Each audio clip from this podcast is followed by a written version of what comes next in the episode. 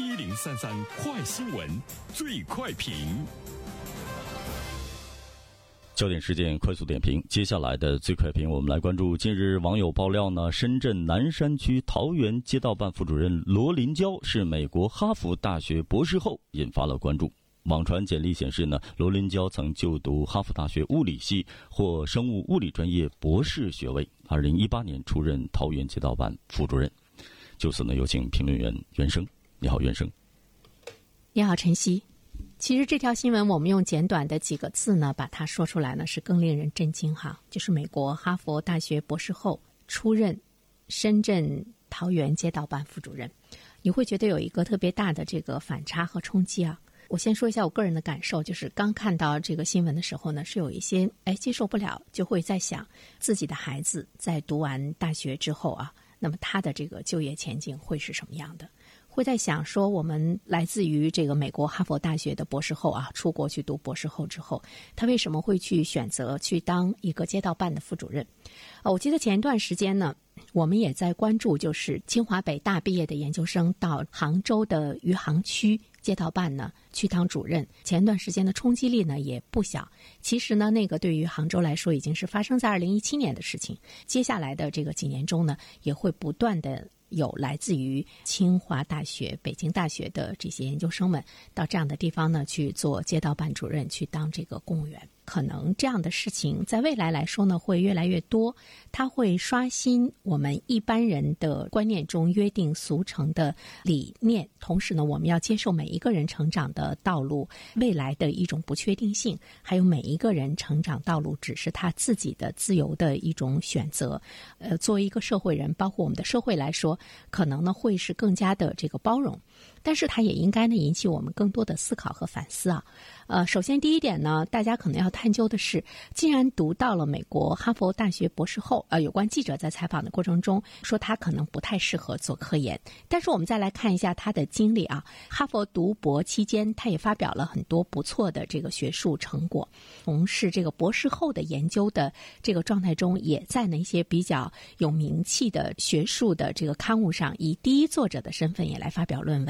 后来呢，他回到南京大学当这个副教授。回国之后，他的科研之路就没有那么耀眼，进行了五年科研的相关工作。但是呢，并不是任何人都适合做科研的。他发现自己并不适合走科研之路的时候，及时进行了发展方向的这个调整。在一八年，深圳市南山区桃园街道办事处公开招聘副主任，抓住了这个机会，成功的竞聘了。大家会觉得非常的可惜，就是人生经历了这么长的时间，你才会发现自己。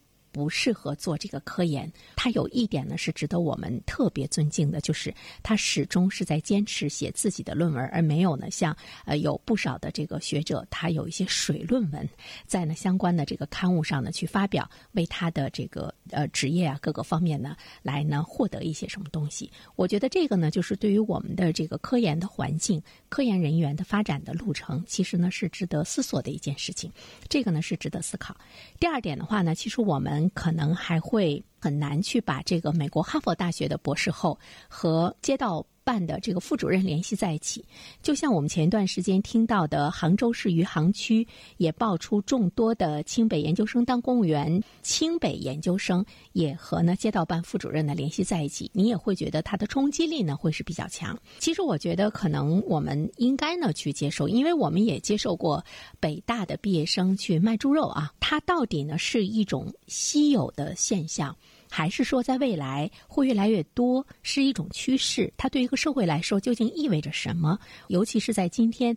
我们在更多的呢去需要创新，需要在科研领域中和美国啊和英国等这样的国家去竞争的时候，但是反过来说，也许它只是其中的一小部分，不足以我们把它当做呢一件重大的事情呢去这个议论哈。清北的研究生，包括美国哈佛大学的博士后和街道办副主任联系在一起，为什么我们会觉得有落差？是因为可能是我们对于职业我们设定了很多的高低之分，我们可能会有职业的这个贵贱的思想。言外之意的话，是不是说我们会觉得，呃，一个政府街道办的副主任，我们可能对他不是那样的尊敬，或者是呢，不是那样的认为这样的一个职位的这个能力、学历需要那么高。我觉得这个里面的话呢，其实我们应该呢，首先我们反思一下我们对这个职业贵贱的思想的偏差。另外一方面的话呢，其实我们可能会看到说，政府机构在未来来说，它需要更多的这个专业人员，还有呢这个高素质的人员。我在想，什么时候我们对街道办副主任肃然起敬？其实更多的时候呢，是我们在了解到他们的级别、公务员的身份以及呢他们的待遇之后，我们会对他们有了更多的肃然起敬。于是我们会去想哈，无论是哈佛大学的博士后，还是呢这个清北的研究生，是不是也觉得这样的一个级别和这样的一个待遇，对于他们来说，这个吸引力呢是更大的一件事情？年轻人怎么样能够在你年轻的时候，不要太功利，不要呢太看重一些这个利益，不要太像中年人那样的保守和算计，努力的呢去拼搏或追求呢你的这个理想，可能呢也是一件呢人生中值得去做的一件事情。还有呢，我们可能还要想到，这些人如果他是为了收入的话，是不是说养活自己是第一要紧的大事？